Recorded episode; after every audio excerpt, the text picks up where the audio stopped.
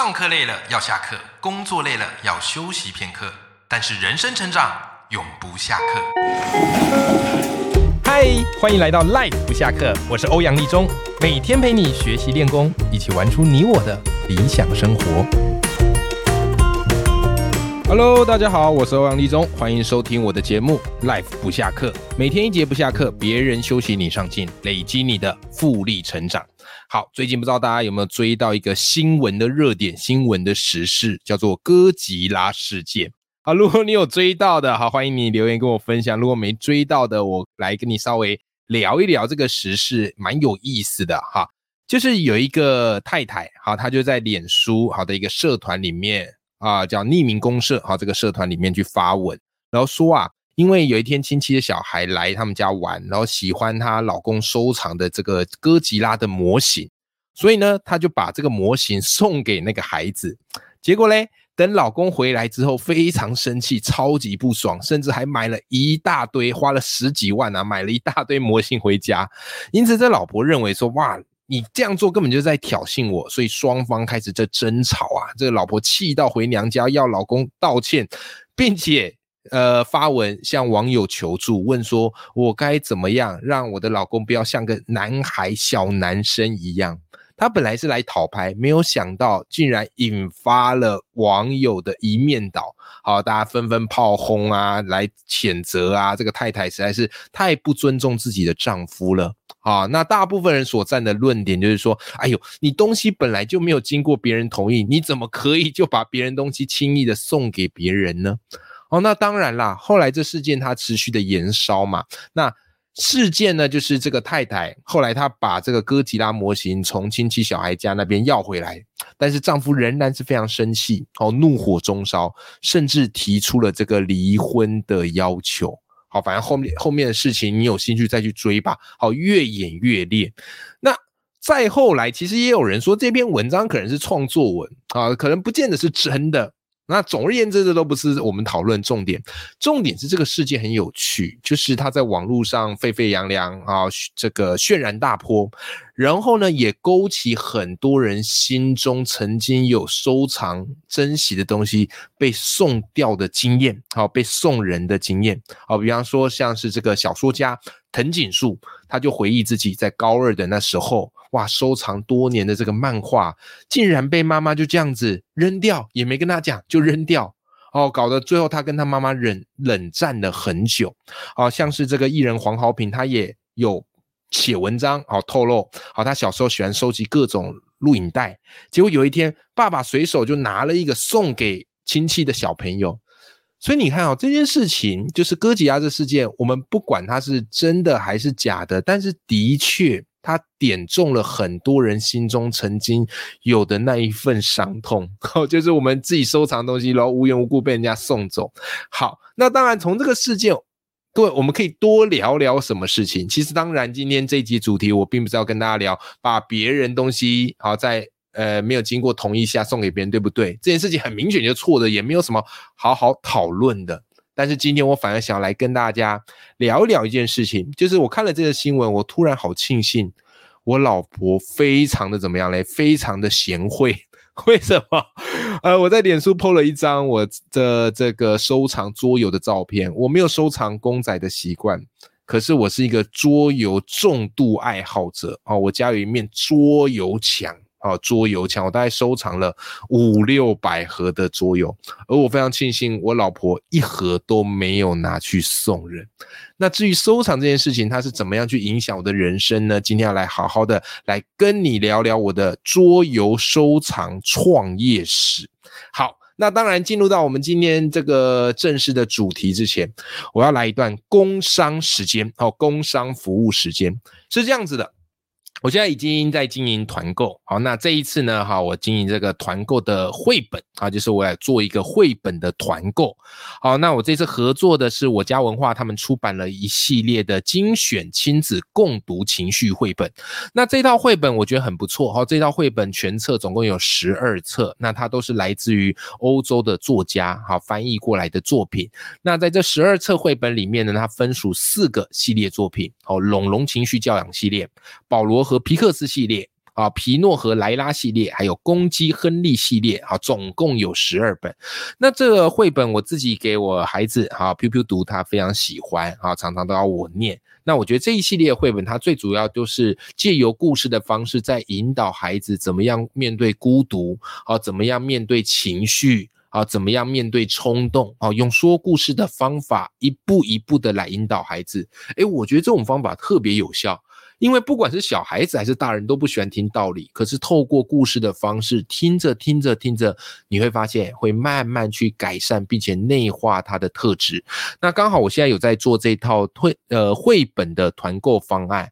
那如果你有买这套绘本啊，十二本。那么，呃，出版社非常佛心呐，会再加送你六本绘本，而且这个绘本还不是随便的绘本，是波隆纳金奖的瓶装绘本。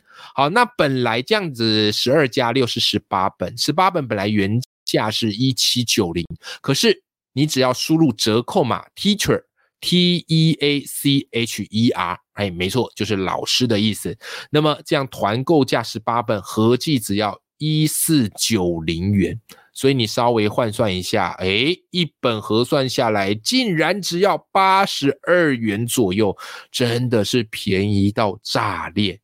但是，但是，但是，只有限量一百套，好不好？哈，好，所以请各位把握时间。我常常鼓励大家，鼓励家长，哈，要培养孩子阅读最好的方式就是先让家里怎么样嘞？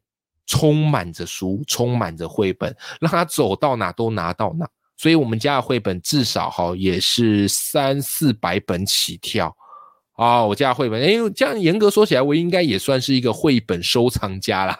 OK，好，那详细的团购链接我也会放在我们的节目表单上面，你有兴趣的可以再 follow。好，另外我自己有一个呃这个团购的社团，哈，团购的脸书社团叫做欧阳立中买买福利社。好，如果你有兴趣，也可以加入，里面我都会公布最新的团购优惠，然后也会优先的在社团里发出团购的讯息，好，让你们可以先优先抢便宜，好抢赠品。那当然，你也可以许愿，好，我会负责去接洽厂商，好，希望我们都可以买的便宜，而且买的富足，让生活更加的充实啦。好，那么回到我们今天这个主题哈，讲到收藏这件事情，哎，我觉得收藏其实应该每个人都会做的事情，总。你在学生时代总会有一些收藏吧，哈，比方女生可能收藏 CD 哦，贴纸布有没有，或是明星的海报？那男生可能会收藏模型和玩具。有没有各式各样，或是球员卡？那我一直觉得收藏是人生当中很美的一件事情，因为它代表我们对某件事情特别痴迷着迷过。那回想我自己，我突然发现我真的是一个收藏狂，就是我一旦热衷某一件事情，我就会疯狂的坠入，疯狂的买。我的特质就是这样。好，那我自己在人生当中，我觉得我经历过最疯狂的一段收藏，就是那时候接触桌游。其实那时候一开始哦，桌游我相信大家应该有玩过吧？你不知道你有没有玩过什么样桌游？如果有玩过的，欢迎你也可以在留言跟我分享一下，或寄信跟我分享一下你最喜欢的桌游。桌游其实顾名思义就是桌上游戏。然后，最初的这个概念是从呃欧洲引进过来。啊，他们有很多这样的桌上游戏，然后这几年特别的风潮。好，一开始我其实没怎么在接触桌游，因为我想说我是个阳光男孩，比较喜欢户外活动。可是有一次我老婆啊，那时候是女朋友啊，我呃我老婆她跟我说，哎，就是有一种东西听说叫桌游很有趣，你要不要去桌游店看看啊？然后这个桌游啊，过年的时候可以带孩子，这个什么可以跟亲戚呀朋友玩呐，很棒，哎。好啊，居然我老婆都这么推荐了，于是我第一次就走进这个桌游店。我还记得那时候是去那个台北车站啊，那边一个桌游店叫卡牌屋，好，我就进去。好，我本来想象的这个桌游店怎么样，应该都是感觉很多那个呃宅男呐在玩这个游戏网卡之类的。OK，好，又高中动漫社常常给我有这样的印象啦。好，我本来以为桌游是这样，诶，可是没想到进到这个桌游店。完全跟我想象的不一样哦！这个店员非常的亲切，然后也很热心的帮我们做介绍，而且这些游戏琳琅满目，然后美工又非常的精细跟漂亮，哇！所以你知道吗？我第一次离开桌游店的时候，我就花了五千块买了一大堆的桌游。啊，这几款我不知道你有玩过哪些哈，比方说妙语说书人啊，经典款，然后说故事类经典款，还有这个卡卡颂。好，卡卡颂是一个法国的一个地区。好，卡卡颂，好，卡卡颂城堡非常好玩，它是一个板块拼放的游戏。还有一个新机类游戏叫这个富饶之城。哦，这个也是经典中的经典。总而言之啊，我第一次离开桌游店，我就花了五千多块。哦，那时候感觉好幸福啊！拿着这些桌游回去，那果然在过年的时候就跟亲戚小朋友玩嘛，大家也玩得非常非常的开心。从此之后，我对桌游更加的一往情深，我就疯狂买桌游，疯狂买桌游。哦，平均一个月买个三五千块应该是有的。后来呢，因为我太喜欢玩桌游了，那但是在玩桌游的过程当中，你必须要对规则有一些了解。所以我就常常去研究桌游规则，然后呢，因为那时候买桌游买买买买到都真的快要没有钱买了，OK，所以那时候我就看到刚好卡牌屋他办了一个比赛，叫做桌游教学网比赛。诶，我发现那个奖金还蛮高的，就是你去参加这个比赛，我记得他好像奖金有一两万块吧，现金一两万块，诶，然后还送你一两万块的等值桌游，所以我就跑去参加比赛。然后呢，为了准备这个比赛，我准备超级认真，这应该算是我人生有史以来数一数二认真的。好，就是准备了很多款游戏，大概十几二十款的游戏规则，然后把它教的非常的熟，还要拍影片。那最后呢，我竟然成为这个卡牌屋桌游教学网比赛的冠军。OK，其实也是运气运气啦，刚好因为我我自己本行是老师嘛，所以教学这件事情对我来说比较有一点点优势。好，所以就因为比了这个教学王比赛，哇，然后就对桌更爱了，又拿到很多的这个奖金，还有等值的桌游，哇，就更开心，就更加投入桌游。但是你知道桌游这事情是这样子的，你一个人玩，就桌游不可能你一个人玩嘛。当然有些类型是出给一个人玩，可是桌游就是大家要一起玩才好玩。啊，所以呢，你平常你也没有办法揪那么多人一起玩嘛，所以后来我就开始跟团，跟桌游团，然后那时候跟那个板桥的桌游团、卡牌屋的桌游团就跟团，然后每个礼拜然后去玩一次，然后会有很多很热心的玩家教你怎么玩，然后我们都不断的去尝试新的游戏，哦，非常快乐。那一段时间我觉得是人生最快乐的一段时光啊，就是固定我一定要跑去桌游店，然后去跟大家一起打桌游。好啦。后来因为太喜欢桌游了，但是我本行其实是国文老师，我在高中教国文。你看哦，兴趣就会激发，就会让你去想，哎，那我要怎么样把桌游融入到我的本行，我才可以光明正大的带学生在教室里玩桌游，带同事在办公室里打桌游，对不对？所以我就一直在思考这件事情。后来我就把桌游慢慢慢慢偷渡引进到学校。啊，跟同事推荐说啊，这个桌游真的好玩，要不要来试试看？啊，跟学生讲说，哎，我们用这个桌游哈来练习怎么样去写一个小说，怎么样去编一个故事。我就开始慢慢做这件事情，因为兴趣嘛，啊，所以他就把这个东西跟专业结合。那其实我还记得那时候大家对桌游哈还没有很熟悉啦，就会觉，毕竟就会觉得啊，它就是游戏呀，怎么样怎么样的。对不对？我还记得第一次带同事玩桌游，然后我们在那个教室研究室，啊，在教室的这个办公室啊，办公室玩。结果你知道吗？我们玩桌游，大家第一件事情就是要把门窗赶快门关起来，窗窗帘拉起来。你要搞得超级像地下赌场的，我说我那时候想，哎，等下我们只是玩个桌游，我们又不是在剧赌，对不对？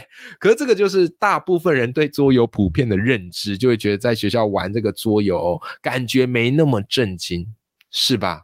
可是我就觉得这个事情应该是可以很好玩的，所以后来我不管是在设计课程，或是带营队，或做各式各样的事情，我都设法把桌游融合进我要教的东西。哎，慢慢就玩出一些好玩的花样。那同时又因为那时候我认识了许荣哲老师，我去参加了许荣哲老师的桌游文学工作坊，好认识了许荣哲老师。从此之后呢，哎，许荣哲老师找我合作。那我们一起在外面开了很多的桌游工作坊，把桌游融合教学、融合文学、融合生活，好，甚至带学员们去创造出属于他们自己的游戏，然后玩着玩着玩着，你知道吗？我这时候桌游收藏，我还是持续收藏哦，我还是不断的买哦，而且我那时候都是追最新的游戏，因为桌游是这样，每年大概十月的时候，在那个德国艾森这个地方有办这个艾森的桌游展，好，所以那时候会。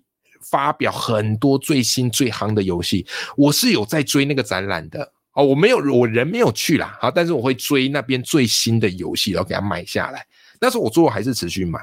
然后嘞，然后嘞，嘞，接下来呢，哦，一方面我除了呃，我跟龙泽老师开了很多的桌游教学的工作坊，然后也开始在课堂上融入了桌游。然后呢，龙泽老师又邀请我一起合写一本书，叫做《桌游课》，好，是由远流出版社所出的。我突然发现，桌游其实无形之中已经在我生命中从兴趣慢慢变成一个斜杠的创业模式。我本业还是学校老师，但是同时我已经在。用桌游开启了我的斜杠人生。那后来呢，也有桌游的出版社，哈，就邀请我跟龙泽老师，我们出了桌游，所以后来也有这个遇见小说，哦，七彩成诗。今年哈，我们跟 Two Place 合作，好，台湾的这个桌游厂商 Two Place 合作，我们要出一个有关故事的桌游。好，应该今年会出啦。好，应该今年会出，叫做故事制造，哎，故事制造所，好，故事制造机，啊，如果有更进一步的消息，再跟大家分享。我们也开始出自己的桌游，哇，所以我觉得太有意思的地方是，如果当时我没有疯狂的去收藏桌游，然后去爱玩桌游。我恐怕没有开办法开启那么精彩的一个斜杠创业的历程。那随着现在，因为已经有孩子了，对不对？有小孩子了嘛，然后有这个双宝哈，一个姐姐啊，一个弟弟啊，姐姐 Piu Piu 啊，弟弟叫乔治。那慢慢慢慢，我当时的那些桌游收藏。也就怎么样嘞？好，也就放着很多，就已经比较没有时间在玩了。可是我一直很感动的一点就是，我老婆针对我收藏琳琅满目的桌游，我桌游多到是直接把一个房间瘫痪掉的那一种。然后我的桌游是在家里攻城略地的那一种。我老婆呢，啊，她也没多说什么，啊，顶多有时候小亏我一下，但她非常尊重我的收藏，我的桌游她一盒没卖。还是其实他有卖，只是卖数数量哎一盒没拿去送人，还其实他有送人，只是我没发现。但总而言之，他非常尊重，就是完全没有把我的桌游拿去送人，因为他知道这个是我最热爱的事情。但人生就这样嘛，就是随着你的年纪，随着你的想法，随着你的经历不同，你对当初的收藏也会有不一样的情感，或是有不一样的释然。就像是那个《玩具总动员》，有没有？哦，本来安迪很喜欢这个牛仔跟那个巴斯光年，随着他慢慢长大了，后来第三集还第四集，有没有？好，他就觉得，哎，这个玩具他自己留着也可惜，最后他决定把心爱的玩具送给别人一样。但那个必须要出自于你自发自愿，就是我们作为收藏者，我们总有一刻我们会突然明白，这些东西在我手上，我拥有着。也没用到，可惜，不如把它给更适合的人。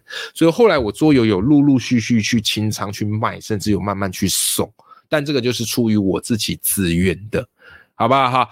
所以其实这一集我特别想跟你聊的就是我这个桌游的疯狂收藏史。那那一阵子那几年，我觉得是我人生很快乐的一年，常常追踪、持续 follow 最新的桌游，然后并且去想，哎，我要用桌游玩出什么样的新花样。即便啦，可能疫情以来，桌游现在慢慢的趋于饱和，甚至有一点点式微了。但是回顾我那满墙的桌游收藏，我都还会洋溢着幸福的微笑。我曾经读过一本书，蛮有意思，我跟大家分享。这本书叫做《你花出去的钱最后都会流回来》。我不知道详细书名是不是这样，它大大致书名是这样，就是你花出去的钱最后都会流回来。它里面讲一个金钱螺旋的概念，我觉得很有意思。那今天刚好是讲到收藏嘛，那我就把它变成是一个收藏螺旋的概念，就是什么样嘞？第一步，你对某件事情开始有兴趣。然后你有兴趣去接触之后，第二步你会开始大量收藏，对吧？好，那你收藏之后，接下来第三步你会开始不断精进自己在这方面的能力，所以你能够判别出哪些收藏是有价值的，哪些收藏其实是还好的，对不对？以我桌游为例，其实你知道吗？桌游它其实因为有些桌游它会变成绝版，啊，比方我还印象深刻，那时候有一款桌游叫马尼拉。啊，非常经典的一个小有点小赌博、小赌运气的游戏。我那时候马尼拉这款桌游怎么样嘞？绝版。所以桌游界江湖上就流传一句话，叫做“马尼拉三千”，就是如果有人卖马尼拉，至少要三千块以上。可是马尼拉那时候便宜买大概一千一千一千就有了吧？好，所以桌游它其实如果它绝版的话，它是有增值空间，而且如果这个桌游怎么样嘞？你买了有好好保存，好像我们都会去封膜啊，然后很照顾这个桌游的这个完整性啊。那如果你要到二手去转卖，哎，还可以卖到七成到八成左右，就桌游它有这样的一个保值的空间。OK，好，那因为你常去收藏嘛，所以我就会去研究那个价位嘛，所以就会去关注说，哎，哪些桌游其实是很夯的，好，哪些桌游是很有收藏价值的。你看，同时你也不断的在精进自己。对不对？那自然而然，你为了要收藏更多，然后为了要让自己，哎呀，不要那么捉襟见肘，所以以我自己，我就会去想第四个步骤，就是变现的方式，怎么样透过桌游的收藏去结合我的专业，好，不管是写书、好讲课、好出桌游等等的，哎，赚过来的钱其实怎么样嘞？又可以拿来买桌游，好不好？所以我都戏称呐，我都戏称，就是我们家那个桌游，如果全部卖掉。我们可以买一辆二手二手轿车吧？啊，我家做的那是蛮值钱的，全部卖掉可以买一辆二手轿车。但我也跟大家说实在，这就是为什么我现在还在骑脚踏车的原因。